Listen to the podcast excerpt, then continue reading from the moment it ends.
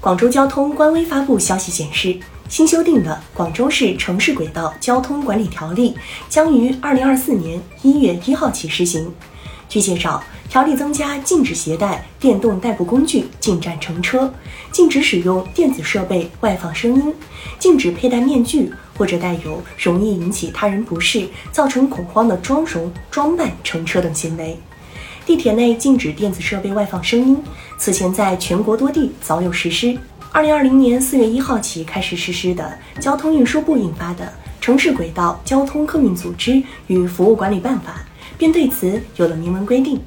而今广州新修订的条例与之相关的条款表述，基本保持了与上位法的一致与协同。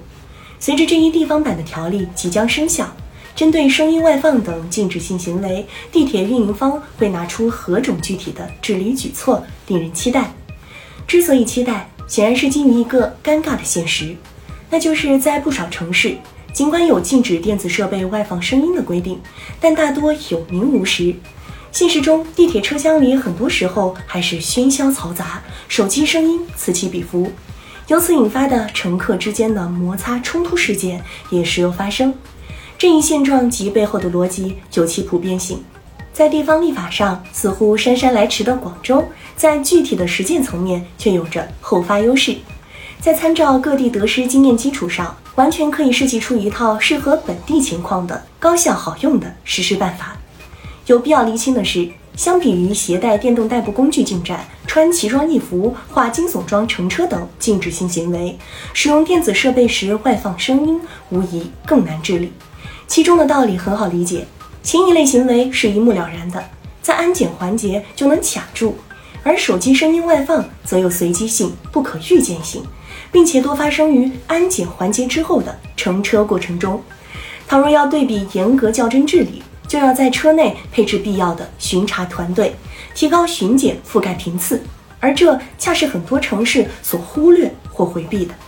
对于地铁日常运营管理而言，禁止入内易，而车内执法难，这也是近些年来极少有因外放手机声音被处罚案例爆出的重要原因。南京地铁也许算半个例外，却有网友分享了在南京地铁上因手机声音外放而收到罚单的消息。然而详究下去，我们又会发现，其所谓的罚单，实则是告知单，是提醒、纠正而未收取罚金。这种处理手法有其可取之处。却未必就是标准答案。无论是广州地铁还是其他城市的地铁，完全可以继续探索更合适的办法。禁止电子设备外放声音，绝不能只停留在纸面上，更应该深入每一个乘客和市民的心里。规则的由内而外、入脑入心，离不开场景化的牵引。在严格罚款、阻力重重的前提下，地铁运营方至少可以在车厢内多粘贴宣传提示。在报站广播中适当加些提醒等方式，来强化新规则的普及和认可度。